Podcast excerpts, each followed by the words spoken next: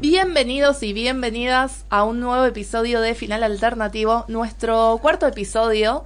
Pero no se preocupen que este es con una temática, cada uno es con una temática individual. Entonces no hace falta que hayan escuchado los otros tres, cuatro si contamos el piloto. No, si querés, sí, escúchalo. No, no, pará, pará, pará, porque la idea es que después de escuchar este les den ganas Ah, y ok. escuchen los otros. Ay, ahí no, no me dejas terminar, José. Bueno, vamos a presentar primero a los colegas que forman este maravilloso equipo. Por un lado, el que no se aguanta de hablar es el doctor Josi Argañarás. José es la gente para vos. El Josi de la gente, a él no le gusta que le digan el doctor. No, no me gusta, porque es una vida paralela que tengo, ya lo Ah, sabes. bueno, no, está bien, es Todo el alter ego. no tengo que- identidad quiero- secreta. Sí, no quiero firmar nada de los pibes que tengo por ahí, no. Esta No otra hermosa voz que acabamos de escuchar es la de Puli Ragoy. Buenas, ¿cómo andan? Bien, eh, tiremos los arrobas, chicos, así la gente no- los puede encontrar en Twitter. Dale, Mica.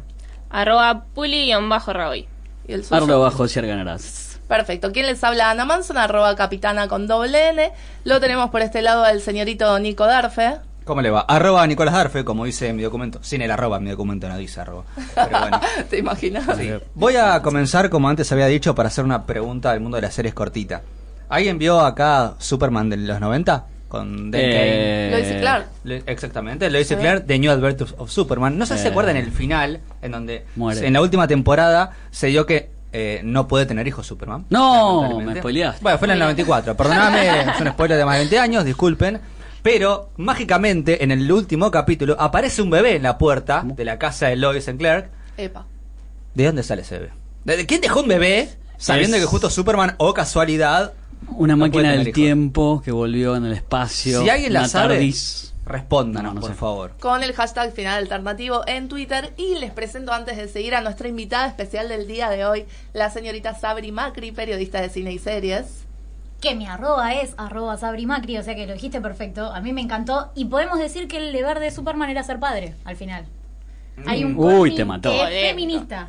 Bien, me gusta, pero no sé si lo tendremos como deber, sino que mi pregunta es, está bien, tengo un deber, pero ¿de dónde viene ese hijo o hija o ese bebé que está ahí, eh, que apareció en la puerta del departamento de Clark y Lois? No tiene ningún sentido, ¿quién lo dejó? O sea, no sé, Dios mío, no sé, 20 Rao. años después, Nico se Sí. sigue preguntando lo mismo, así que por favor ayúdenlo en Twitter con el a dormir. Ayúdenlo a dormir a Si Nico fue- que desvelado. Seguramente en esta moda habrá sido Marta, viste que Marta está en todos lados. Seguramente. ahora. La mamá de Clark, pero bueno. Claro que sí. Bueno, eh, igual la temática de este episodio pasa por otro lado, ahora sí la podemos develar. Mm. Vamos a hablar de el arte de hacer humor. Sí. Porque para nosotros el, el humor es un arte, ¿no? Más allá de una cuestión de nuestra vida diaria, eh, hacer humor es un arte. ¿Están todos de acuerdo o no? Sí. ¿Alguien tiene algo para decir? Sí, es bien. una Y uno de los más difíciles, creo yo. Sí. Sí, Sí. sí, de porque- hecho, es más difícil hacer reír que hacer llorar. Sin dudas. De hecho, el humor me parece que estuvo evolucionando en cuanto al paso de, lo- de los tiempos y de la sociedad, porque el humor an- de antes, por así decirlo, no es el mismo que el de ahora, porque No. los valores no son los mismos, porque no se hace chiste con las mismas cosas. Ah, subió el dólar, claro. Tenés razón. y nos reímos igual, aunque es tristísimo, pero bueno, Sí, sí, sí. Eh, un poco se trata de eso, ¿no? Alguien dijo por ahí, no sé bien a quién estoy citando, pero alguien dijo que el humor, mejor dicho, la comedia es tragedia más tiempo. Sí. Y por ahí pasa un poco por ese lado, ¿no? Como de convertir lo, lo trágico en algo gracioso, en algo terapéutico. Pero, pero vamos a desmitificar un poco eso también en Sí. este episodio. A mí me parece que durante mucho tiempo, para los que nos gusta ver comedia o escuchamos a, a gente que hace comedia explicar cómo se hace comedia, Sí. ¿sabes que hace muchos años siempre se dijo que la primera comedia tiene que ser con uno mismo? Con el primero que tenés que hacer chistes o la primera. Mm. Antes era así. ¿Se acuerdan que era? Sí, no, el primero que tenés que cargar es así. De hecho, digamos, hay muchos que tienen, no sé, cualquier, entre comillas, defecto, si se quiere. y Sí. es- lo primero que tenés que joderte es con eso.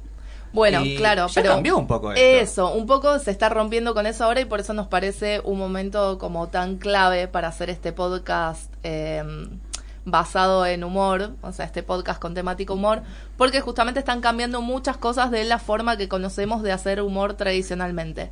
Primero y principal, queremos arrancar con un plato tranqui, como una entradita, que es una recomendación. Esa- Que tenemos acá para hacerles con Puli, por favor. Eh, de una serie que para mí es de las mejores que salieron en los últimos años y es la mejor de comedia. Sí. Upa, Sí. mejor que Sí, todas. así, fuerte. No, Mejor que- acá no con Ana nos peleamos con cualquiera para para decir- para mí, ya le dije, la mejor es Parks and Recreations. Bueno, es del mismo creador, le quiero decir. Pero nueva, dice Puli. Y pero Parks no es tan vieja tampoco. ¿Cómo marcamos lo que es viejo y lo que es Bueno. Y nuevo? para mí es nuevo, es menos de 5 años. Ah. Ahí está, me gusta. Bien. Porque años después es una buena medida. te tira un teaser, vamos a hablar de una comedia vieja, pero tampoco es tan vieja, de Friends. Sí. Sí. Es vieja. Clásica, Es diríamos. Es Sí. vieja, Claro. pero. Oh, yo me siento Claro. mal. Pero hay otro tema acá que estábamos hablando justo fuera del aire, me parece que está interesante para que lo debatamos acá también, que es la distribución de Netflix. ¿Cómo ahora Friends está en Netflix? La está viendo todo el mundo. ¿Ves? O sea, un Ahí poco la cuestión punto. pasa por ese lado. Yo Sí, coincido. sí. Coincido mucho que, de hecho, pre-Netflix, no voy a nombrarlo tanto porque... O sea, a mí igual me molesta el, el síndrome en Netflix dice, Sí, no, che, sí. recomendate esto a película, no está en Netflix.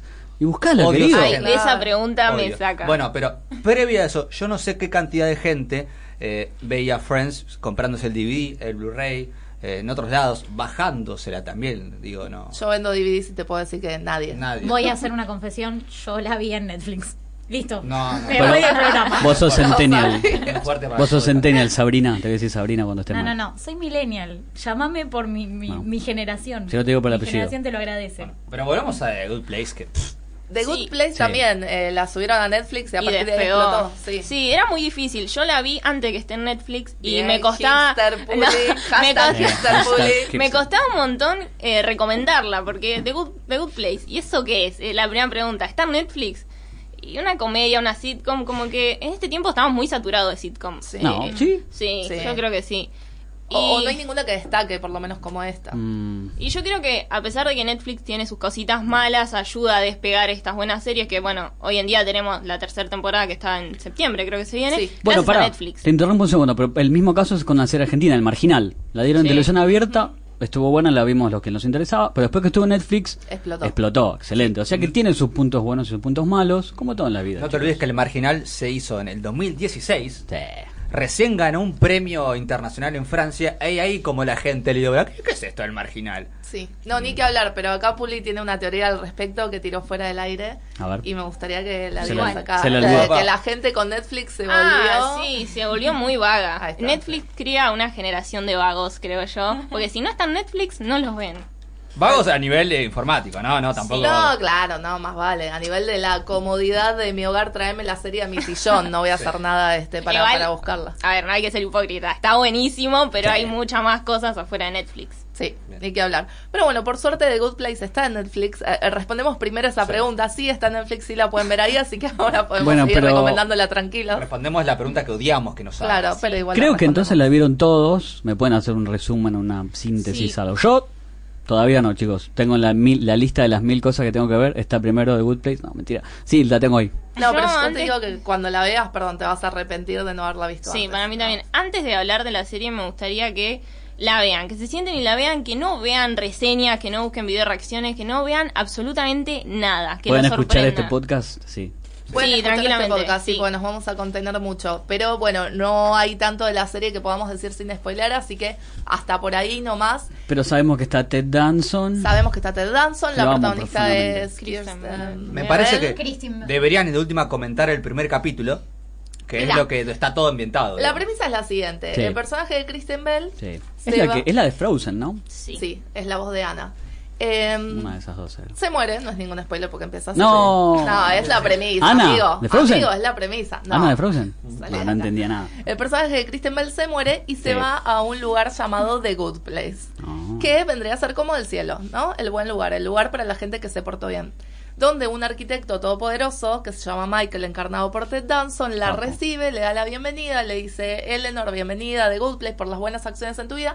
Y de a poquito nos vamos dando cuenta en el primer capítulo de que Eleanor no tendría que estar ahí. Claro. Ah. Algo que me parece fantástico es que la, la serie se desliga de todo de todo problema religioso, porque Sí. hace chiste como diciendo, bueno, miren que ninguna religión le pegó, esto no es nada que ver de lo que de lo que se pensaban y para mí eso es bárbaro, es Bueno, un arranque buenísimo. Ahí me gusta, porque ya podemos empezar a discutir si el humor tiene que tener límites. Para mí, no. Yo Bueno, me puedo reír de todo. En The Good Place es como que prácticamente no tiene límites porque es su propio mundo absolutamente original. Esa es una de las cosas que más me gusta de la serie.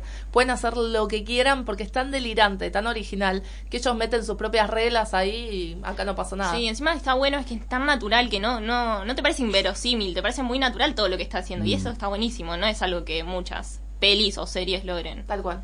Y lo principal es que te plantea también el problema de si somos buenos porque queremos ir al cielo o si somos buenos porque somos buenos también, También. ¿no? Es como esa esa dicotomía de, decir, Eso es maravilloso. Hay preguntas filosóficas, hay por lo menos una que subyace a cada temporada que son muy grosas. Pará, digo, más, ¿cómo? más para una sitcom. Sí. A cada temporada que hay muchas. Hay dos Ah, bueno, por ahora. dos. No, no, pero dos temporadas completamente distintas. Sí. Con una pregunta de fondo, una pregunta existencial de fondo y una distinta cada capítulo también. Bueno, entonces el humor puede ser un vehículo para hacer este tipo de preguntas. También eso me encanta, de sentarte ante la vastedad del universo y la nada y decir, bueno, no hay nada, me voy a reír. es más filosófica que Merlí.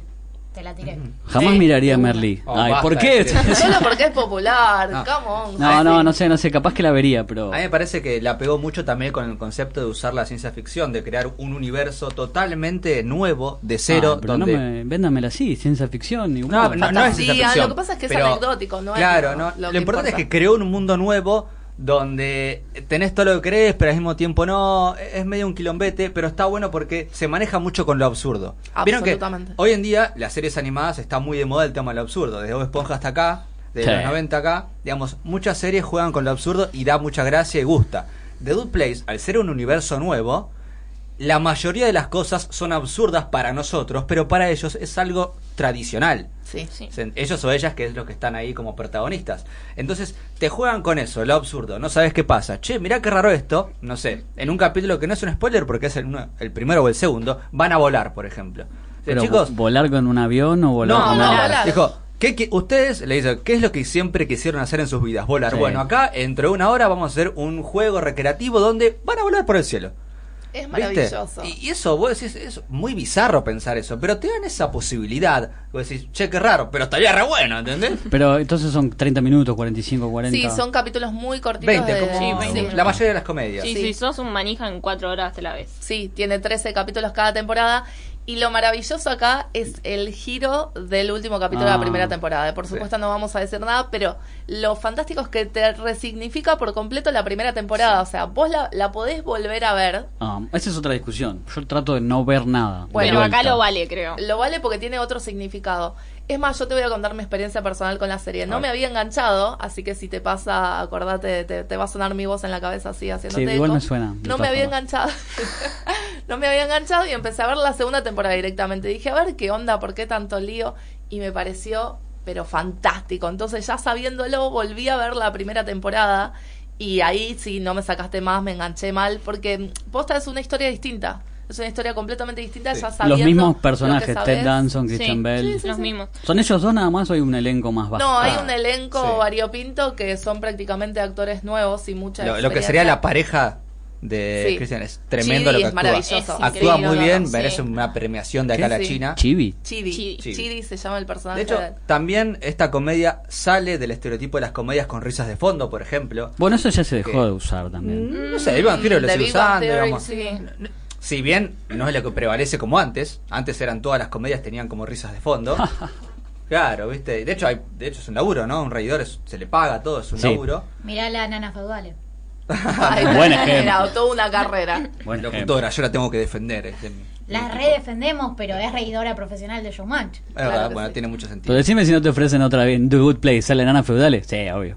Todo el día riéndome y cobrando. Sí, aparte es un obvio. programa de radio, pero bueno, no importa. Antes de salir de salir publicidad de la nana feudal, eh, que nos cae muy bien. Te quiero mucho. Digo que sale un poco de eso y, y aparte no es el típico chiste constante. ¿Vieron que esas, las que tiran risas, creo que tiene que tener un chiste cada un minuto, Sí. como mucho. Acá es como, el chiste es la situación en general. Sí, ni que hablar. Además, eh, esto me, me causa también mucha gracia, esto de que todos los estereotipos que se construyen, que, que crees que se construyen en el primer capítulo, eh, se van desarmando a lo largo de la temporada. Está bárbaro. Y sí, sí, es re inteligente también por ese lado. Para mí, el personaje que no es humano dentro de la serie es el de Janet, que creo Es que el es Ah, mejor. maravilloso. ¿Cómo Para mí no? necesita un podcast aparte. ¿Cómo Janet. no es humano? Es que acá está lo absurdo que te decíamos.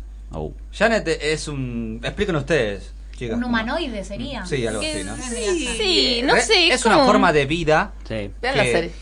¿Eh? Vean la serie. Esa Bueno, es la respuesta. Pasa a que aparece siempre Janet, digamos, en el primer capítulo. Sí. Pero que el, el actor es conocido, La actriz. Darcy. Darcy eh, algo, no, no sé. No, no, sé, está conocida. Yo te digo, aparte de Ted Danson y, y Kristen, Kristen, Bell, Bell. Bell, siempre me cuesta el apellido. Kristen Bell, este, no, no hay un elenco muy conocido, excepto Maya Rudolph que aparece. Uh, pará, la. Ah, sí, tiene, bueno, tiene invitados muy buenos. Sí, sí, sí, sí. Tiene así como cameos, Sí. digamos. Eh, bueno, Adam Scott también. También, claro, Sí. es muy Parks and Rec. Y bueno, es que es el mismo creador, Mike Hablando Schur. de Janet, me gusta mucho que lo que lo rodea es el tema de la conciencia, la autoconciencia, Sí. Bueno. la ética, el bien y el mal. Ahí y ponele, hay series eh, hoy en día que la rompen como Westworld, que tocan lo mismo Sí.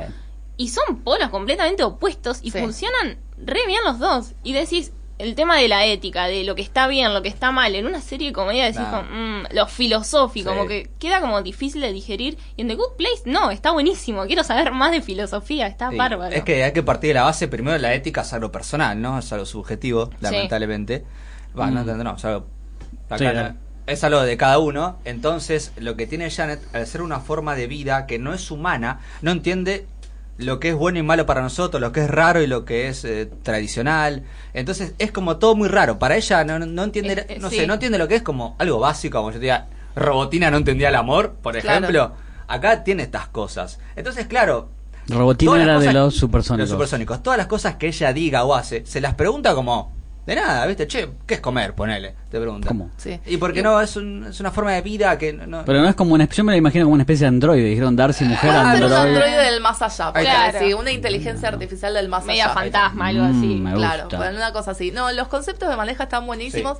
Lo que me encanta también, lo que vos decías con respecto a la ética, es que de cada capítulo te vas con una parva de autores para leer si te interesa la cuestión. Sí, Así sí. que to- todos lo queremos Es que convencer te lo hace, te lo hace interesante. Sí, sí, ni que hablar. Sí. Cuando empezás a ver las que...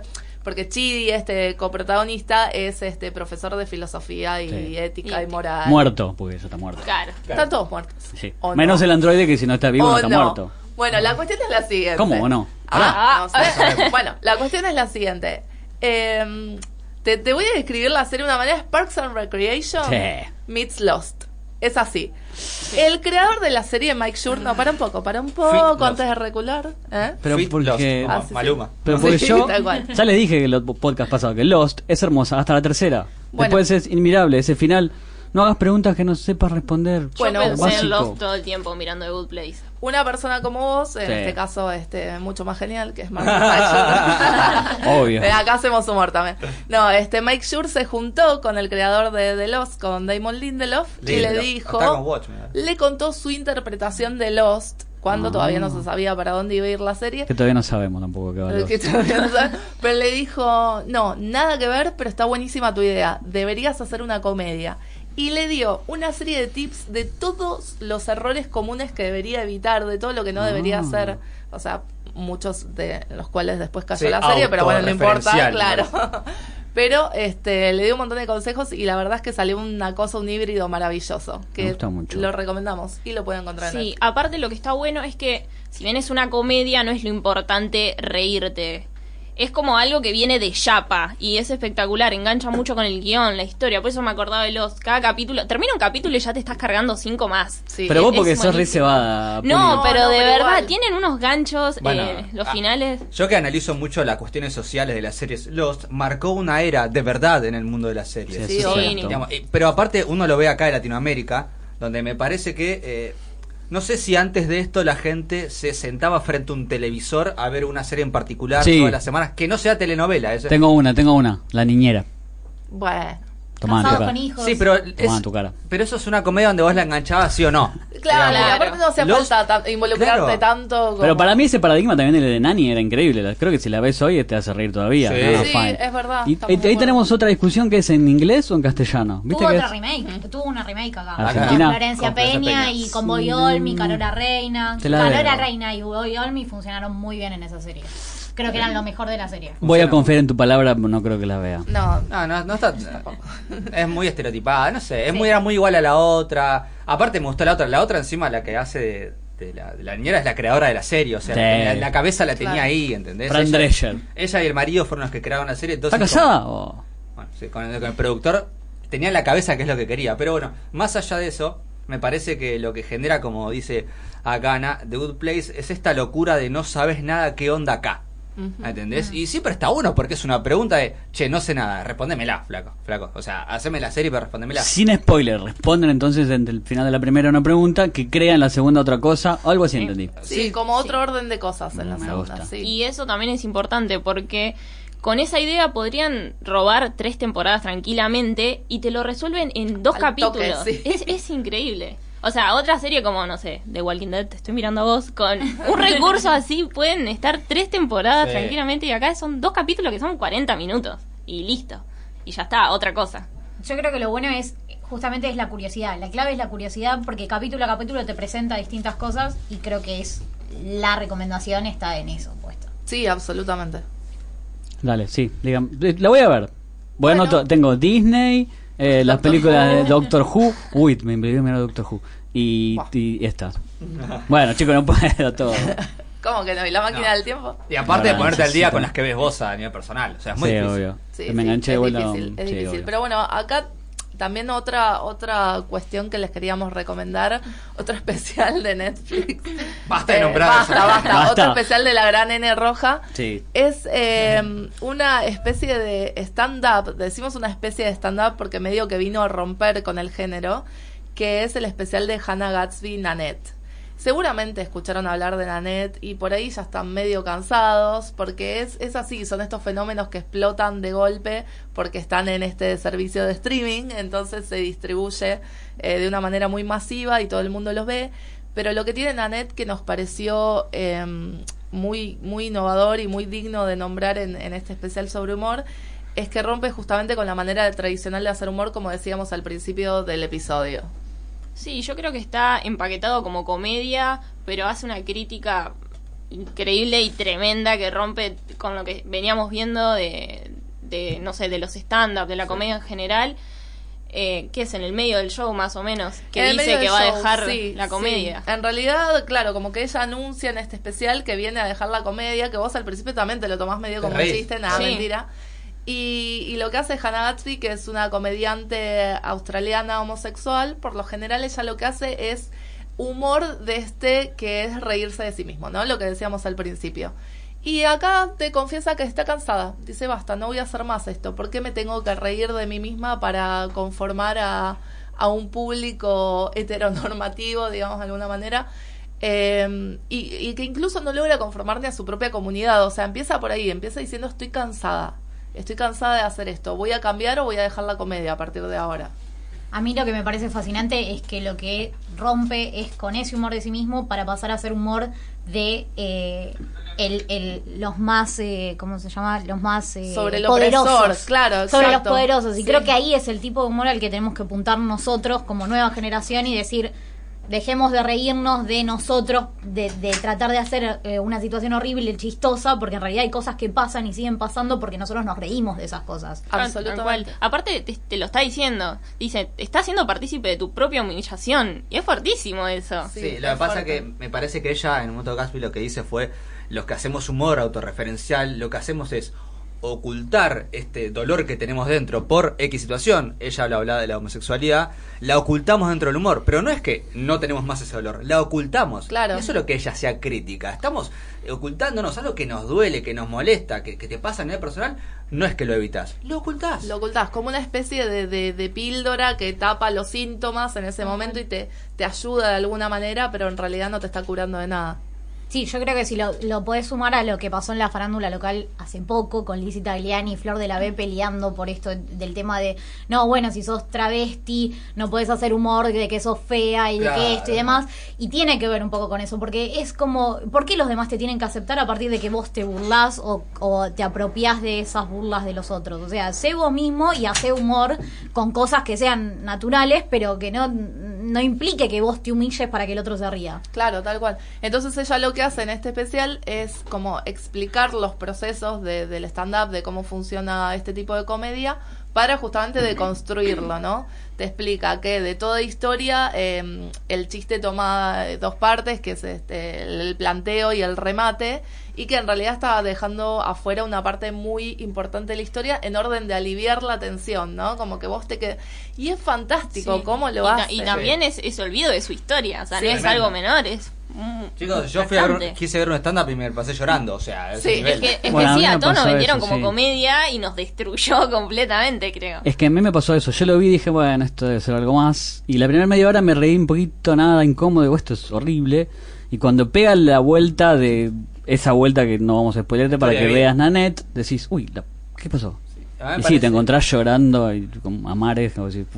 Un poco la cultura pop de la comedia fue también cambiando el paradigma, digamos, la sociedad fue cambiando el paradigma también en sus visiones y también obviamente la comedia tuvo que hacerlo, digamos, lo que hablamos de, eh, que siempre hacemos mención del autorreferencial, que antes era como lo primero para, para empezar comedia es ser autorreferencial, para no humillar a otro o a otra. Tal vez el pico de no todo eso, perdón, sea Seinfeld, que hacían humor de nada. De nada. Eran- hacían tres pavadas y te mencionaban media hora.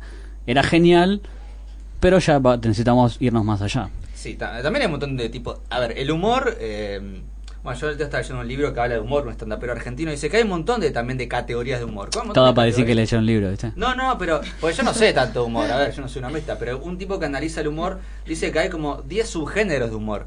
¿Entendés? Y entre ellos tienen que cambiar, digamos. A ver, el humor negro es humor negro, el humor, si se quiere. eh, racista es algo que acá no se usa mucho, pero en Estados Unidos es muy tradicional hacer humor racista, pero lo ven como bien visto.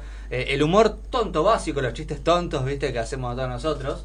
El pico de eso es los tres chiflados para mi chico. El humor Ahí tonto. está, ¿ves aguante. eso? Que- de que se cae, o que Sí. se cae, o, ¿viste? o se te cae una taza y te reís, ¿viste? Hay un montón de género de humor. Pero ¿qué pasa? Lo social eh, es transversal a todos los humores. Entonces me parece que ya en un- esta nueva generación, que pronto, pronto hablaré un poco también de eso, y lo haremos todos, Sí. el humor cambió.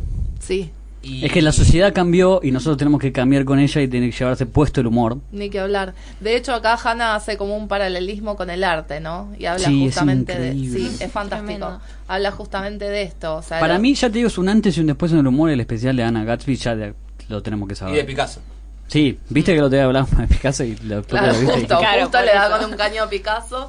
Este, justo habla de. Lo interesante es que la serie, de esa frase de Picasso que todos decimos, en la serie la dice, no es que no se la, se Ah, la ok, ocultó, dice eso, que quiere quemaría a una mujer para quemar su pasado, lo dice la serie misma, no, es, es tremendo, obviamente, Tremendo. pero el- por suerte la serie no esquivó ese tema y también te lo muestra como un HP, no se crean tanto, Ah, pero bueno, quieras o no es una serie, el genius que lo enaltece. Bien, igual me parece que toda esta cuestión de- del genio atormentado y qué sé yo ya está eh, en tela de juicio desde hace bastante, pero bueno, con, con Pero nada tan explotó. contundente. No, sí, escribe la historia del arte en cuanto, en media hora de una manera brillante.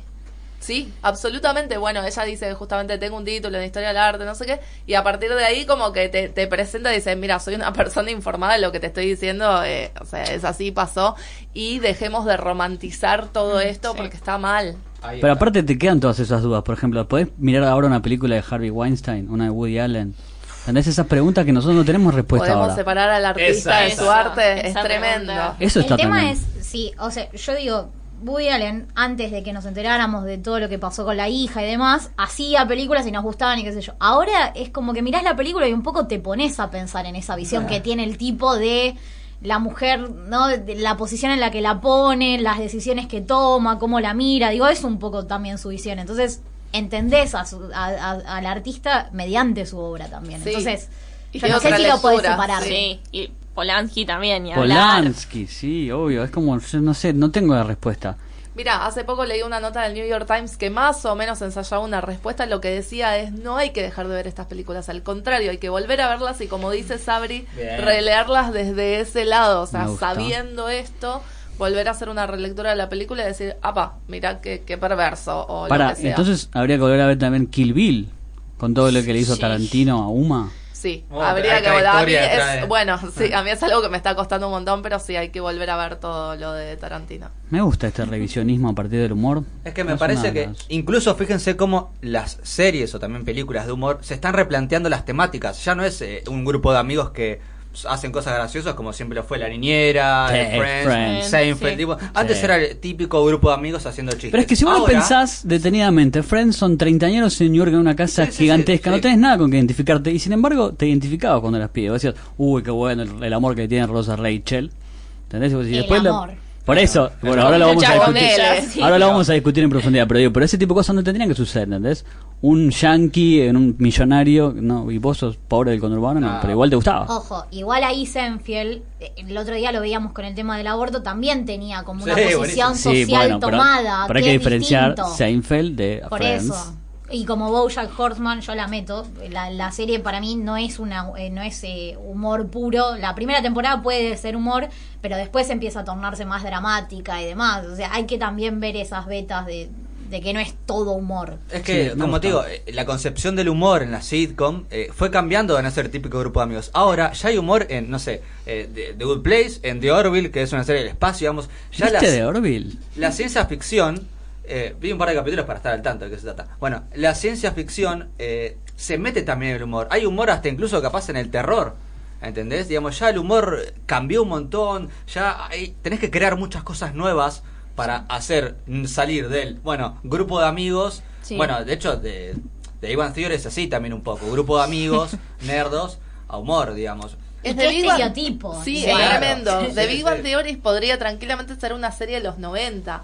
O sea, Sí. es. Risa de fondo. Es que se quedó ahí, digamos. Sí. No, Bueno, no eh, salió de ahí. El amor entre la- el estereotipo de rubia tonta con Sí, el nerdo, el nerd, sí. Leonard y Penny. El, el nerdo que no la pone, es como. Sí. O sea, ya crecimos y sabemos que pasan esas Bueno, cosas, digo, no son gente normal. No hablen de mi vida, chicos. Lo, o lo que dijo Nico me hizo acordar a una polémica que giró en torno a Get Out hace poco. De, Sí, ¿Qué es sí. Get Out? ¿Es comedia? ¿Es terror? ¿Es drama? ¿Qué es Get Out? Y todo entonces- eso junto. La comedia ya no puede ser comedia de por sí, me No. parece que ya le tiene que meter algún contenido, no te digo político, pero tiene que tener algo de lo social que a vos te atrape. Ya no es comedia de, de los tres chiflados, como dice José, me parece. Ya la comedia tiene que tener un trasfondo más cultural. Ya no es tres chiflados que, ah, le pego, me caigo, me río, uh, mirá, le, le corrí la silla, se cayó. Lo que pasa es que ten- a veces tenés picos muy altos. Ponele, yo pienso en Monty Python y todas sus todas sus cosas, sus obras. La vida de Brian, que era una patada en la encía de la religión. Ese tipo de cosas, si la ves, decís, ¿qué hago después de esto? Y lo que pasa es que tenés que seguir haciendo humor, ¿entendés? No sé si vieron Monty Python, pero por favor véanlo. Sí, me gusta lo que acabas de decir porque justo cuando Nico estaba diciendo esto digo, ah, buenísimo, entonces revolucionamos eh, de la manera como usemos humor, ¿no? Estaba teniendo esa reflexión y de repente me salís como Monty Python y digo, no, para, pero era brillante y es, es de esa época, entonces Mm. es como que... Pero porque eran un montón de mentes iluminadas haciendo humor que era más allá de todo. Que después tuvo una especie de paralelo acá en Argentina que era cha cha cha. Habría que volver a verlo. Para ver ¿Vos cómo era. Que era casero, capuzoto. Y sí, para ver qué onda. Cómo, cómo envejeció. Tanto cha cha cha como todo por dos pesos Sí. y todas las series del absurdo de acá son muy buenas. De hecho, te puedo incluir una actual, más o menos actual, Cualca, eh, con Malena Pichot, Charo López, Julián Cartún, Julián Dorreger, Julián López, y creo que no me estoy olvidando a nadie. Eh, digo, hacen un humor absurdo, hacen un humor feminista, entre comillas. Yo no sé si existe el humor feminista, Ah, así sí. como por definición. Me gustó esa porque el- yo cuando le planteé a Sabríamos hacer algo más feminista me dijo, sí, el humor. O sea, no, no- Claro. la etiqueta feminista dije, ah, Es sí. el humor de clase, no, no, no existe el humor de, o sea, son personas, que ahí creo que va la Ah. cuestión, que el humor ahora atraviesa a las personas y no va por diferenciarlas si tienen clases, si no, si tienen, eh, si es feminista, si es machista, si, es poner incómodo al otro, al que tiene, pasarle la pelota al que tiene el poder, al que tiene el privilegio. Y bueno, y, y tratar de reflexionar sobre eso. Sí, me gusta, me gusta mucho. A mí me parece que también lo que tiene el humor, en este caso que vos dijiste feminista o machista, como quieras llamarlo, sexista, lo que quieras, en- no sé si, no es un género, me parece no existe como género, sino que utiliza, el humor es utilizar algo de la realidad y llevarlo al humor. Me parece que esté bien o mal, el humor es un poco eso, digamos. El tema es cómo traes esa realidad. Ese es el problema para mí. Yo quiero hablar de una serie que igual no es mi tema, pero quiero nombrarla sí o sí porque es como el pico del humor en la televisión en todos lados, Los Simpsons. Sí, Las primeras sí, ocho sí, temporadas son una reflexión, son increíblemente divertidas, los personajes están bien hechos. O sea, chicos, para mí tal vez sean insuperables los Simpsons. Sí, sí, pasa que... Bueno, yo en este caso lo que quería plantearles eh, para que debatamos un poco todo es... Vieron que hace poco, o medianamente poco, The Independent sacó una nota sobre los millennials que ven Friends y la ven como sexista Sí. y, bueno, homofóbica. Sí, como con un montón de problemas. Con un montón de- Sí, como claro, Para empezar. No, es que, es que en realidad el título, de o sea, el título de, de, de Independiente fue así. La ven como, obviamente después desarrolla por sí. qué y de hecho le pone situaciones a cada cosa, a cada eh, crítica que le hace. Pero acá yo voy a hacer una apreciación personal sobre Friends que, digamos, en, en algún punto todos la vimos, ¿no? La ubicamos más Sí, o menos, la gran mayoría. Pará, que... Mika, ¿viste Friends? Por supuesto, Por tres veces. ¿Cómo? Tres No, veces. ¿Cómo Yo sí, ojo, no, José? si me pongo a pensar, la habré visto 10 veces porque viste que la agarrabas Sí. en repetición y las mirabas. Ah, bueno, sí. Sí, Pero aparte de- sentarme a verla tres. En un momento en los 90, poner no tenía, no, no había que seguir una continuidad, como que agarrabas cualquier Ninguna. episodio, era rato Claro. conclusivo y lo enganchabas y lo veías. Bueno, veces. ves, eso es una evolución de la sitcom. Las Sí. sitcoms siempre fueron, agarrás cualquier capítulo, la primera, eh, cap- primera temporada, segundo capítulo, cuarta, el tercero, vos la entendés. Claro. Ahora las sitcom tienen como una línea de fondo donde vos tenés que seguir capítulo a capítulo como si fuera un drama, ¿entendés? Bueno, volviendo Es de una Good. Place, creo que The no, pa- no, no pasaría. The Good Place es un ejemplo. ¿Puedo mirar cualquiera entonces de Good Place? No, ya me quedó claro que no. Bueno, pero mi crítica va hacia lo siguiente, porque yo soy medio bastante, como me gusta mucho analizar el- los temas sociales de las series. Me parece que hay un, no lo voy a aprender como un problema, sino como una hipótesis para que tire y que la debatamos. Si vos a- analizás todo, viste, de, de los ojos, todo, cualquier serie, cualquier película de antes, con los ojos de ahora, va a parecer todo muy... eh, Retrógrado. retrógrado, pero porque no, no me gusta decir que antes era así porque la gente no era así antes, pero digo, de hecho no existe un antes era así, digamos, la gente es como es. Pero digo, mira, yo siempre, la verdad que como estudiante de de una carrera de ciencia de la comunicación, me, me tomé el atrevimiento de utilizar, por ejemplo, buscando un poco el tema de la sociología para aplicarlo acá. La sociología lo que hace, para explicar un poco rápido, yo no soy sociólogo, así que lo explico mediante la cátedra que tuve, eh, lo que hace es, para analizar un, un tipo, por ejemplo, no sé, voy a poner un ejemplo real rápido, no sé, queremos analizar el comerciante de 1900 a 1910 en el puerto de la Boca. Vos, cuando analizás eso, no tenés que analizar qué se comerciaba, tenés que, lo que dice la sociología es como representar su realidad, reconstruir su realidad. ¿Qué se comerciaba? ¿Qué era lo más caro, lo más barato? ¿Qué, qué, qué significaba para un comerciante llegar a ser rico o, o no tener plata? ¿Qué es lo que, por ejemplo, qué el lenguaje se utilizaba? La expectativa Claro. de vida. ¿Qué es lo que, claro, qué es lo que más se consumía? ¿Qué era lo económico? Entonces, lo que dice la sociología es reconstruir su realidad. Y me parece que cuando hacemos una crítica a una serie de, en este caso Friends, porque la traje para ver, lo que tenemos que hacer para analizar, como de partir de esa base, es reconstruir su realidad. Claro. ¿Cuándo se hizo? ¿En qué momento? ¿Cómo era la cultura en ese entonces? ¿Cómo se veían las cosas? Un estereotipo, ¿no? Porque no todos la veían así. Sí, Y- pero entenderla en contexto. Obvio, eso Sí. es lo que es. Entenderle el contexto, porque, a ver, obvio que es homofóbica, tiene muchos conceptos sexistas. De hecho, hay una escena que, la que primera me viene a la cabeza, que es cuando eh, Ross y Rachel están buscando niñera Mm. para, para Emma. Eh, aparece Sandy, es un actor muy conocido. Freddie Prinze Jr. Freddie Prinze Jr., ahí está. Aparece Sandy y bueno, Ross lo mira como raro, un tipo que busca niñera y en un momento le pregunta, ¿sos gay? Como si fuera algo malo. Digamos, tiene conceptos homofóbicos, eso es real. Pero me parece que Sí, aparte Ross, perdón, Ross, es como sí. todo lo que está mal. Claro, a ver, la relación Ross y Rachel es otro tema. Eso ya, yo no voy a meterme en eso porque eso ya Igual es nosotros No, pero Ross. no vamos a No, meter Ross solo nosotros. ya es Claro. nefasto en Sí. el capítulo 1. Sí, ni a ver, pero digo, me parece que lo social, lo que plantea, el error para mí está en mirarlo con los ojos de ahora. ¿Por qué? Porque ahora hay otros valores en la sociedad, ahora la cultura no es la misma, los conceptos, eh, si se quiere, de... eh, ¿Cómo decía? Del tratado de algunos temas son diferentes. La homosexualidad no se trataba igual en ese momento. Digamos, lamentablemente en esa época la persona que era homosexual tenía que ocultarlo, lamentablemente. Bueno, igual tampoco cambió tanto, ¿eh? Porque hay muchos tapados que no lo pueden decir, Sí. es una lástima. Pero digamos, bueno. estamos en Lo que camino. pasa es que a veces creemos que estamos más evolucionados de lo que estamos y tal vez no sea tan así. Puede ser. Igual hace poco, respecto a lo que vos decías, Nico, veía justamente una eh, un análisis, una crítica de una centennial, ya ni siquiera millennial. Para, de una aclaremos centennial- que es después del 2000, que nos explicó Sabri Sí. hoy, que después Sí, del porque estoy muy enojada con la gente que me dice Centennial. Sabri, por favor, Estoy muy enojada. Eh, a partir de los ochenta y pico, no, no sé bien 83. exacto.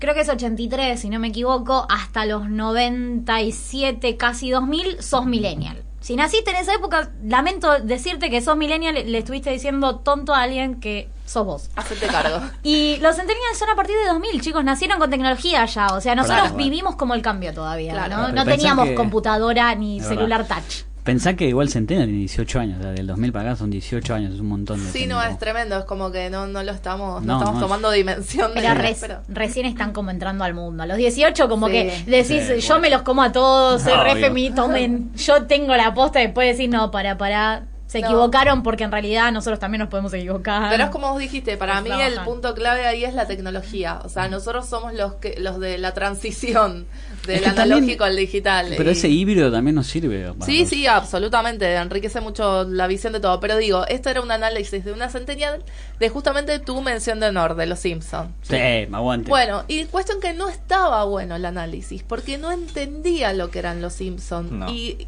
y como que defenestraba un montón de cosas que sí, sí, claro, pero no las estás entendiendo en contexto, no estás entendiendo qué brillante que fue en su momento esta autocrítica. Eh, bueno, nada, la, la chica se identificaba con Lisa, que igual Obvio, es algo sí. que nos pasa a muchos, pero pero no entendía por dónde venía la mano. Entonces me parece que en ese sentido sí hay que tener en cuenta, como vos decís. Es que yo creo que como evol es mi punto de vista, ¿no? Evolucionamos un montón como sociedad, a, a la mayoría, no voy a meter a todos porque para no generalizar, digo, me parece que la clave está en decir esto está mal. Digamos, lo veo con esto está mal. Ok, sobre esa base empezamos a analizarlo. Pero digo, no matar y decir Friends era la peor serie que existe en el universo, porque se hizo en otro momento, en otra época. De hecho, Bourdieu, que es como para sociología, lo que decía es, eh, nosotros tenemos que salir de nuestro punto de vista, tenemos que, nuestro objeto de estudio tenemos que sacar el enfoque que tenemos nosotros, porque nosotros también tenemos un, vivimos en una sociedad, tenemos nuestra ideología, no sé, nos criamos de cierta manera. Esta serie que le hizo gente eh, de los 90 no se crió igual que nosotros, porque en los 90 esa gente ya era grande, o sea, se crió si se quiere en los 80, los 70. La mentalidad era otra. Mismo lo voy a traspolar a la serie para muchos, la más conocida de Latinoamérica, es El Chavo del 8. Bu. No, no. que- bueno, te guste o no, fue un éxito mundial el Chavo No, es del que 8. la vi toda, pero me, me- me parece horrible. Bueno, No eh, más allá del hecho de que el chavo era un niño pobre, le pegaba todo eso, no, era aburrida, mano, no. está bien. Bueno, para vos. Claro, son Por eso, gustos. para mí, para Por mí. eso, pero digo, quiero ubicar una serie que más o menos ubiquemos todos, que conozcamos alguna de... Chavo el 8, si vos lo ponés a mirar con los ojos de ahora, no sé si alguna vez lo hicieron ustedes, era tremenda. O sea, mira, tenía violencia infantil ya de base. Bueno, era. Violencia entre también los adultos. Sí, y encima una violencia, como dicen acá el con- que siempre nombramos, la romantizada, ¿viste? Como que eh, le pegó porque se la merecía, o qué gracioso que le pegó. Después, tenía como, siempre trataba de ignorantes a los niños. Siempre, siempre, de hecho, un sol- y encima, la única persona que era ñoño, el inteligente, lo badeaban, lo jodían, ¿viste? Le hacían bullying. Y, y encima se reían de hacerle bullying. Bueno, Pero, lo voy a. Lo que pasa, ¿ves? Eso es lo que pasa. Yo no, me parece que está mal caerle al chavo, a Ro- Roberto Osme Bolaño, que fue quien la hizo, desde ese punto de vista. Porque se hizo en los 70, chicos. No, no, no van a encontrar Y en una México. revolución. Ni de México. Y en México, que hoy sigue siendo retrógrado, sí, si hablamos, sí. es uno de los países que tienen más femicidios de toda Latinoamérica Latina. Entonces, también hay que hablar de esa idiosincrasia, de tenerlos, de, bueno, el narcotráfico Bueno, y todo lo que significa ser los segundos de Estados Unidos también, si se quiere. El patio y tiene atrás. que ver con política, sociedad, y no nos vamos a meter en eso porque es muy grande. Entonces, si nosotros le, le miramos al chavo con los ojos de ahora, obviamente nos va a parecer aterradora, pero de- demencial, horrible. Pero me parece que si lo analizamos en su contexto, lamentablemente, eso era gracioso en ese momento. ¿Entendés? Era lo que era. Nosotros, va, los que nos criamos más o menos en los 90, eh, vivimos esa de que los jodían de la escuela, esas cosas, a la que sean bullying. Por suerte ahora está cambiando, entonces Sí, me parece sí. que lo lindo es que tengamos este concepto de eso está mal. Sí. Pero está bueno también porque forma parte de este ejercicio de volver a ver con esta nueva información, ¿no? Y volver como a, a analizar la serie. Les Yo tiro una película. cortita Dale. que no- la estamos pasando por alto, lo tuvimos acá y creo que todos vimos algo, Olmedo y Porcel. Sí. Yo me he reído No, cuando era joven con mi abuelo, pero no entendía de qué. Porque era como era gracioso para mi familia, pero no para mí. Entonces yo me me reía para acoplar. gracia. No voy a mentir, a mí me causaba gracia. Lo veo, lo Pero, veo hoy digo, no. a ver, no fue muy popular, es innegable Sí. eso. Te puede gustar o no, pero Mano Posel, yo creo que Sí. Es todo lo paupérrimo. Expertos en Es pinchazos. Malísimo. Sí, sí. A, a mí de chica me daba cuenta de que era raro que me lo dejaran ver. Decía como, Bueno, pero yo no puedo estar viendo esto. Claro. O sea, era tremendo. Bueno, Pero el, raro. pero el tipo de humor se sobrevive, sin codificar, Sí. Tinelli y todo eso. Bueno, yo creo que Casados con Hijos también lo sigue teniendo y es Yo algo... igual tampoco lo entiendo a Casados con Hijos en la versión argentina. No, pero es cuando- algo que si bien tiene un montón de cosas criticables, eh, sigue siendo un éxito hasta hoy Sí, en día. obvio, ¿Cuántas obvio. veces repitieron Tampoco la quiero esnoviar y decir no. Y no, también no. son, son ejemplos de la, de la familia eh, tipo argentina, porque creo que casados con hijos, nos guste o no, es la familia tipo, en algún sentido. Está bien, o sea, exagerada, Sí. pero digo, el chabón que se queja porque la mina quiere, eh, eh, es al revés, ¿no? Que la mina quiere intimar, eh, que el chabón quiere intimar y la mina no, pero ellos Ay, lo hacen intimar. al revés. Bueno, pasa que es también intimar. de la vieja escuela, digamos, en, en una época donde ahí mostraban que la madre de familia, si quiere, no laburaba. Claro. No, eso ya no existe, eso ya es, Es otra verdad. cosa. Bueno, pero es también por ahí un poco el problema de adaptar lo que decíamos hoy más temprano, adaptar los formatos de afuera acá. Mm. Sí. Es como que por ahí no funcionan. Vos decís que el humor no se traspola, no sé, hay que ver. No, hay cosas que son Ah. universales, pero más allá de, de eso, acá hay muy buenas ideas también. Entonces, cuando está... Pero no hay, psh, no hay Sí, plata. no hay plata. Bueno, claro. Pero es entonces tema. eso me pone en más estatura a los grandes como Chaplin o Groucho Marx, que su humor, envejeció, atemporal. o sea, no envejeció, lo ves ahora y te vas a volver a reír con de Trump y sus burradas.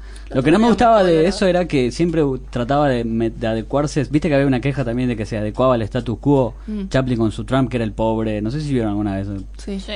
¿Cómo se llamaba la de la, el engranaje? Tiempos modernos. Tiempos modernos, gracias. Pero también es una... Es, a- a mí Ese me parece sí. que va más análisis social, Sí. análisis Sí. de capitalismo, Sí. Bueno. socialismo. Digo, hay que verlas mucho en contexto esas películas. De lo y que no hay que olvidarse de... Nunca hay que olvidarse de la parte histórica y social. Si no sabes eso, te perdiste toda la película. Sí, exactamente. Pero pues, entonces sigue siendo una gran película, ¿entendés? O por ejemplo el de General, el maquinista. Que si vos ves Mad Max, es básicamente lo mismo, porque es una persecución que va y viene, ¿entendés? Entonces ese tipo de personas sigue estando en el pedestal. Tal vez porque no hablaban, no lo sé. Y puede ser, ojo. No sé si no hablaban, pero digo, el tema Lo que pasa es que viste que son siempre más preguntas que respuestas. Este Sí. podcast es así. Eh, está bien, pero para que la gente también se lo pregunte, nos los conteste. El nuestro- hashtag final alternativo. Sí, Sí, o nuestro. Twitter también, que nos van a encontrar. Podemos responder quién es la gente. ¿No? ¿Quién es la gente? ¿Quién Claro, porque Esa es como entelequia. que, claro, estamos siempre diciendo la gente, la gente, la gente, nos estamos extrapolando. Los que nos siguen en Twitter y los que no también nos pueden contestar. Respóndanlo en Twitter, que lo iba a decir. ¿Quién es la Ana. gente? Muy bien. Me es gusta. arroba final podcast, ¿verdad? Sí. Ese es nuestro nuevo usuario de Twitter. Todo lo demás que, que a ustedes se les ocurran ya está hecho. Por eso sí, es ese lamentablemente. Pero bueno, también de, de lo que decíamos con este cambio de, de humor, eh, el humor me parece que hay que verlo también desde el punto de vista de cuando se hace. Y la sitcom de ahora, hablaban un poco de, de lo que es historia, se hace con los ojos de ahora. Digamos, por eso también nos gusta. Y las que son atemporales, y algo marcaron entonces. Para mí las que son atemporales, que bueno, recién hablaste de Chaplin, por ejemplo. Sí. Eh, es donde fue más inteligente, creo yo, y no se la jugó tampoco. Puede ser, ¿eh? Sí. Sí, estoy de acuerdo ¿Pecheó? con vos. Upa. No, pero Pará. no, no, no, no Pero la que hace con jugó, la, del nazismo, ¿cómo se llama? La, que- la- la única que habla. El gran dictador. El gran dictador. Esa se la recontra jugó ahí. Así que hay que ver. No todo es tan gris como parece. Igual tampoco hay que, como bueno, porque las hicieron en su momento, son genios grandes. Nada, hay, No. que, hay que verlas Pará. con ese sentido, hay que verlas. Es verdad que después Chaplin se casó con una menor. Si te pones a pensar a la Es torpe. la naneteas, decís, upa. Sí, la naneteas. La naneteas. La Ah, bueno, naneteas el- el esa. verbo Buen me gusta. Bueno, también hay que pensar qué cosas estaban permitidas en ese momento, ¿no? Digo, en Claro, la a nivel época social. de Olmedo y Porcel, eh, Sí. tocar Te- a una quedaste- mina inconsciente era normal. O sea, no y sé les si les parecía pasó. gracioso. Sí, Ir a tocarle la cola cuando pasaba. Todo. Ir a un boliche era eso, o sea, o, o silbarte o el, ay no, es un piropo, pero no me acaba de decir algo lindo y me perturbó, te Me- quiero mi presidente dijo que el piropo es bueno. Yo Sí, le voy a hacer caso aguante. al presidente. Yo, que es mi tío, te digo que no. Ah, bueno. Bueno, me lo dijo mi presidente. Pero sí, es verdad, también son los ojos de ese momento, cómo se veían las cosas. Eh, ahí está la clave. Pero entonces nunca vamos a ver si el humor tiene que tener límites o no. Para mí, no lo sé. Pero ¿para No, qué es el no. límite del humor? El humor, eh, se puede hacer humor con un montón de cosas. De hecho, el humor tiene tantos géneros que vos podés elegir y ver cuál no y cuál sí. Siempre para mí el que más polémica genera es el humor negro, por Sí. ejemplo. Mm. Digamos, hay gente que lo odia y hay gente que le gusta, pero es un humor del cual, desde mi punto de vista lo personal, en público no se puede hacer, Claro. pero tiene muchos. De hecho, yo fui un stand-up de humor negro que me pareció increíble. Pero a veces es un stand-up muy cerrado. No es que va por la calle haciendo humor negro. Claro. El humor para mí no tiene límites. El tema es el límite los pone uno. Si vos vas a ver un humor negro, sabés lo que te vas a encontrar. Si vos vas a ver a Male Pichot, sabés lo que te vas a encontrar. Eso es lo que digo. Si vos vas a ver Big Bang Theory, sabés lo que te vas a encontrar. Entonces, como, para mí no tiene límites, sino que uno mismo elige. Pone esos límites. Claro, sí. Claro. dije, yo voy, pongo un límite porque quiero ver esta sitcom, que es la, no sé, veo Seinfeld, que es como los tres chiflados, así eh, más básico. Estaba pensando eso, si los tres chiflados envejecieron bien. No hacían nada, ¿no? Eran más, se pegaban entre ellos, que era bastante violento si te pensás poner de pibe. Tenés Sí. a tu hermano y hace pan en la cabeza, medio loco. ah, Como el chavo que le pegaba a los chicos. Bueno. ¿ves? Pero no sé. dibujitos, pero en persona. Bueno, pará, nos Claro. quedan eso, los Looney Tunes, que eran re divertidos. Temporada de patos, temporada de conejos, si te pones a pensar, también era Es que- raro. Yo creo que envejeció bien igual, ¿no? Los, los Looney Tunes. Habría Pero- que volver a verlo. Sí. Sí, pero igual acuérdense que es, es una serie también que, que sigue. Vamos, hoy está, hay una serie animada. Claro, los es, es como Milhouse, no cuenta, o sea, no, no vale. Como Tommy Jerry, ponele. Cuenta los No, 60 sí, y sí. esta no cuenta, la de No, ahora. no cuenta. ¿Qué? Es ¿Sigue Tommy Jerry? Sí, tiene Ah, una nueva serie animada. La Pantera Rosa hablaba, o sea, Sí. habla ahora. No, y de hecho los, los dibujitos es como que no... No sé si tienen un punto de crítica, si te lo pones a pensar. Sí, yo creo que sí, igual depende cuál también, ¿no? Porque últimamente nos acostumbramos mucho a esto de los dibujitos para adultos, pero sí, a- antes por ahí. No, pero que antes, ustedes se fíjense cómo antes la violencia era algo gracioso, siempre lo fue. Tremendo, la violencia en todo, de, de Tommy Jerry. Pero la violencia es divertida Sí. también, bien usada. Es que es un género también del humor. Digo, ¿te puede gustar o no? Es un género. Me Cuando parece. Mobles pegaba a los otros dos, era divertido. Eh, la crítica está en que, bueno, hagamos un análisis posta sobre Mm. esto. Está bien que se peguen, está bien que le pegue porque hizo algo mal. Ahí está la crítica, me parece. No sé, chicos. Bueno, yo tengo así rápido un humorista que en realidad que es, creo que el más rupturista que salió de Estados Unidos en la década del 90, que es Bill Hicks. Que si alguna vez leíste Preacher, el cómic, sabrás de su existencia porque Jesse Colcaster, que es el protagonista, cuando ve su stand-up, lo ve a Jesse Caster y dice, no, no puedo ser más esto que soy ahora, tengo que cambiar mi vida. Porque lo que tenía Bill Hicks era que a partir del humor trataba de iluminar a la gente. Le, le odiaba todas las desigualdades del mundo y a partir, por ejemplo, y lo tengo que decir, el chiste de, de los pro-choice era increíble, ¿entendés? En Estados Unidos la discusión fue en los 90, que la que tenemos en Argentina Sí. en estos momentos es pro vida o pro muerte, ¿entendés? Era. Entonces, en Estados Unidos era pro choice. Y dice, no, en realidad saquemos las caretas a los pro choice, que nosotros... El chiste es horrible, pero lo voy a decir igual, es que es el mundo está lleno de estúpidos y está sobrepoblado de estúpidos y si podemos matar a un bebé y lo podemos elegir, lo matamos, ¿entendés? Y vos decís, pará, ¿qué está diciendo este tipo? Y en un momento te reís y te, te pones incómodo de reírte, decís, ¿qué, ¿por qué me estoy riendo de esto? Pero entonces dice, no seas tan careta vos que sos pro choice. Y decís, bueno, apoyás el aborto por esto y por esto, decilo, no te lo guardes, ¿entendés? Tal vez ese tipo de humor era. De hecho, tuvo problemas, fue muchísimas veces el programa de Letterman, que si ahora ves que están todos esos este, programas tipo Kimmel, y todos esos son deudores de Letterman. Claro. Talk show, Los digamos. Talk late shows, night. los late nights, Mm. al final ya los censuraron, porque eran Epa. demasiados los chistes. Después tenía otro también religioso que era, si vos ves, porque los cristianos, ¿qué, ¿cuál es el símbolo de los cristianos? La cruz. Sí. Y si viene Jesucristo y ve que están todos con el lugar donde él murió, ¿se va a sentir cómodo? ¿Entendés? Y vos decís, para, tienes razón. Bueno, es que tiene que ver con el sacrificio de toda una Por moral eso, católica. ¿entendés? La ahí moral- que- Entonces le molestaba la moral católica, le molestaba eso. Entonces después decía, bueno, para, ¿por qué no usan el símbolo que le dejé de los peces? O sea que el, el católico no entendió nada, ¿entendés? ¿Entendés? Que el pez era que otra cosa. Y, y, claro, ese tipo iba siempre al límite, ¿entendés? Siempre al Claro. fleje, le pegaba siempre al fleje. Y siempre como, como con todos los temas más polémicos que sabés que no tenés que hablar. O sea, Claro, como que ¿entendés? si no querés entrar en quilombo, no hables de... ¿Hablaba de fútbol también? Hacía, No, hacía- porque era yankee, no hablaba humor sobre fútbol. fútbol y No. humor sobre política. De política sí, obvio, sobre la guerra. De hecho, en la guerra de Irak estaba muy enojado porque decía, y tenía razón, que una guerra es cuando dos países se pelean. Había dos ejércitos. Y en Irak no había, eran dos campesinos. Sí, y, la- y tremendo. Estados Unidos es la mayor potencia mundial que de hecho decía, después del chiste también era, les vendemos las armas para después ir y sacárselas y hacer más ganancia con eso. ¿Por qué no tomar todo ese dinero y alimentar a todos los chicos del mundo? En realidad siempre terminaba así con It's a Ride, es un paseo la vida, que decía siempre, ¿por qué gastamos plata en armas y no en nuestro, en nuestro propio bienestar Claro, para claro. ir y... O sea que este señor era un provocador, que me parece es el humor que más me gusta Claro, que me parece es como un género, grandes comillas, que al que todavía no habíamos llegado hoy, el del provocador. Claro, pero en realidad todo eso era... es- después también estaba mucho... Yo lo descubrí en realidad por Tool, que es una banda de metal, que tienen un tema que habla de él que de la guerra contra las drogas, que también le, lo enojaba mucho porque él trataba de buscar que la gente expandiera su mente de cualquier forma, porque él decía que todos somos una única conciencia viéndonos desde otro lado. Es un concepto muy filosófico raro que yo todavía no lo tr- estoy tratando de aceptar. Pero, y decía, bueno, ¿y cómo sabemos esto? Porque nos drogamos. O sea, después tenía otro chiste que dices, si a vos te molesta la guerra contra las drogas, llega a tu casa y tira todos tus discos de rock.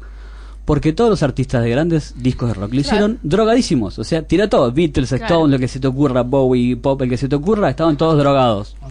¿Entendés? Le gustó a nuestro operador. Sí, le gustó el operador, ¿entendés? Y es como ese tipo de cosas. Y después tiraba el chiste, pero después tiraba la reflexión atrás que decía, pero pará, prohibimos la marihuana a todos los demás, pero el alcohol y el cigarrillo matan a más gente cada año. Las drogas prescriptas, Las drogas legales. las drogas legales, matan más gente cada año que todo ese tipo de drogas, ¿entendés? Absolutamente. Y le Muy molestaba eso. profundo, ¿eh? Porque tenía una reflexión al final. Obvio. como Y después, pobre, te agarró un cáncer y terminal y murió también, vivió pocos años. Re ¿Por qué te feliz su vida. ¿Por qué me tenés que contar eso? Te spoileé el final de Bill Decime Hicks. que fue feliz, comió perdices, mentime. Claro. No, pero después, si buscan lo que están, los especiales, el- los Relentless y todos Yo están el en otro YouTube. día vi a propósito de esto, de todo lo de pro-choice, ¿no? Y, y toda la discusión que tuvimos acá. eh, un especial de George Carlin, que también iba por Ese ese es el otro. Pero eh, me gustó como su, su humor desde la lógica, ¿no? Era porque era como que su, su humor eran los argumentos irrebatibles de la lógica dura. Me encantó eso. Como que, y vos te reías de eso. Como decir, si es tan obvio, o sea, te reías de eso. Es que es- eso buscan los provocadores, buscar nuestra nuestro propio status quo, nuestra propia tal vez mediocridad, decir, bueno, listo, ace- acepto esto y para, te puedes a pensar. Decir, no, pero ¿por qué tengo que aceptar que todo sea como viene de arriba? ¿Por qué no puedo ser diferente? Ese tipo de humor para mí es... Otro también que lo hace, y lo voy a nombrar así al pasar, es South Park. Mm. Que todos sus capítulos son... reco- Lo digo siempre, los Simpsons son los Beatles, South Park son los Sex Pistols, que cuestionan todo el tiempo todo.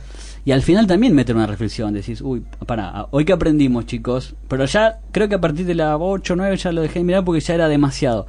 Ya cuando Carman se hizo totalmente nazi y que Sí. hizo un desfile nazi, dije, bueno, creo que acá mi, es mi límite.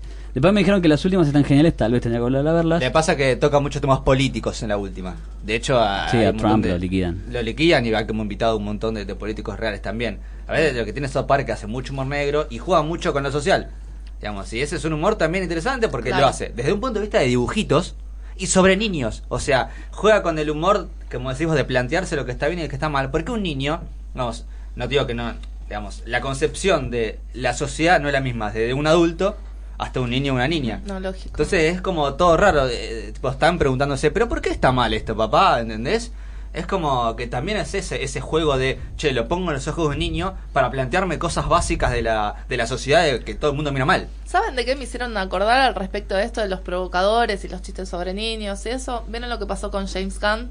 Esta Sí. hará Uh. dos semanas, el director de Guardianes de la Galaxia, Mm. el, el creador prácticamente de, Sí, eh, de esta saga. Que, bueno, eh, resurgieron unos tweets de él de hace 10, 11 años, donde hacía chistes de muy mal gusto sobre pedofilia. sí. Y eh, Disney tuvo tolerancia cero. Sí. O sea, lo, lo echaron directamente. Ahora, hay toda una controversia al respecto porque a nadie le causó mucha gracia esta decisión porque primero él salió a decir, eh, pido perdón, era un tarado, pensaba que esto era provocador y la verdad es que no, evolucioné como persona a la par de la sociedad, eh, lo cual fue un mensaje muy lindo de parte de él y todos todo el cast salió a apoyarlo, a decir sí, es verdad, incluso el hermano, como sí, mi hermano era un tarado, pero ahora eh, es re buena persona y aparte es un genio creativo. Eh, pero me encanta porque primero nadie lo justificó y segundo hay toda una cuestión política atrás que parece que estos tweets salieron de la mano de un grupo de pro-Trump Sí. que bueno, estaban como muy enojados con todas las declaraciones de James Gunn. Entonces es, es loco, ¿no? Porque es como uno de estos casos que se conoce que no es tan blanco-negro. Bueno, Bill Hicks tenía un chiste muy bueno sobre eso, que viste que yo te dije que hacía chistes cristianos, y un día fueron y le dijeron a unos cristianos, no nos gustó tu humor. Bueno, perdóname, soy cristiano, tenés que perdonarme. ¿Entendés? ¿Entendés? Eh, eh, vos decís que, que es increíble, ¿entendés? Eso te lo pones a pensar. Pero no sé, para mí hay que darle la chance. Cambió el tipo, ¿se equivocó? Bueno, Disney igual, digo, Sí, se tendría que decir. con todas las estrellas Sí. que terminaron pasada de droga por la presión que les ponen a los pibes, que no los dejan ser, que tiene una doble moral terrible y ahora porque te pusieron un personaje homosexual en una película, ¿Quién? ya está. Aparte- es la bella y la bestia, me Sí. parece. Aparte No, Disney no siguen contratando a Johnny. Depp, que es... Eso, justo de eso estaba pensando. Es como, dale. O sea, ¿cómo puede ser? Todo, o sea, todo bien, pero ¿dónde dibujamos la Claro. línea? Esa es Claro, la esa cuestión. tal vez es la sí, discusión igual de eh, todo. también leí que uno de los directivos de Disney es como casi la mano derecha de Trump, así Ah, que fue que no, no tampoco no lo quiere a James por eso mismo, así que como una doble moral en Disney bastante marcada y rara. Sí, que ni yo los puedo defender. Indefendible. Chicos, tipo, denme una mano, no se puede así. Bueno, así que les dejamos como todas estas cuestiones eh, Para, pensarlas Sí. En la semana. Nos gustaría que con el hashtag final alternativo nos vayan diciendo en Twitter qué les parece, tío. Hay un montón para debatir. Sí. O sea, tiramos un montón de, de Para mí cuestiones. Los Simpsons es lo mejor que le pasó al mundo. Para, y Sabri, ¿te- ¿querés agregar algo? ¿Te gustó, Quiero ¿te gustó la Ay, invitación? a mí me encantó. Chicos, yo debuté, quiero decir, debuté en un podcast Ah, terrible. Es la primera vez que hablo en un podcast, había hecho radio y bueno, nada. Ah, encantada de haberlo hecho con ustedes, pues los admiro a todos así de Twitter. No es mutuo. Ah, Esto es millennial. Tiré un comentario re millennial. Los admiro a todos de de Twitter. es verdad. Y también sos nuestra primera invitada presencial. Así Sí, es. valoralo. Gracias, ese aplauso. Gracias a vos. Y no sé, no tenemos respuesta. Tampoco tenemos Como título. Tenemos, tampoco tenemos título. Tampoco tenemos título, Vamos es a verdad. pensarlo Y si durante- hacemos así un como una votación general de Para mí era de- detrás de las risas recontra iba. Está bueno, puede ser también. O- Habíamos tirado un el que ríe último y acá dijimos no, pero le que ríe último. También. A mí creo que voy a decantarme por ese le que ríe último. Está Más- bueno. más Muy francés. Claro. y también estaríamos haciendo humor con una temática muy actual. Es Tenés verdad, razón. es cierto. Tenés razón. Y una frase que encima es clásica. Sí, Ay, ríe. eh, es clásica y la estamos rompiendo. Me gusta, eh, estamos rompiendo un poco el esquema. Me gusta esa. Provoquemos. Creo. Rompemos todo acá. Bueno, muchas gracias por acompañarnos. Les dejamos como todas estas consignas para que en las redes se sumen al debate con el hashtag final alternativo, sobre todo en Twitter. Díganos también si quieren proponer una temática para el próximo podcast, Sí. si quieren preguntarnos algo y lo podemos llevar a contestar al aire. Vamos a abrir eso. A partir de ahora vamos a hacer como más este participativo este podcast. Muchas gracias por escucharnos y hasta la próxima.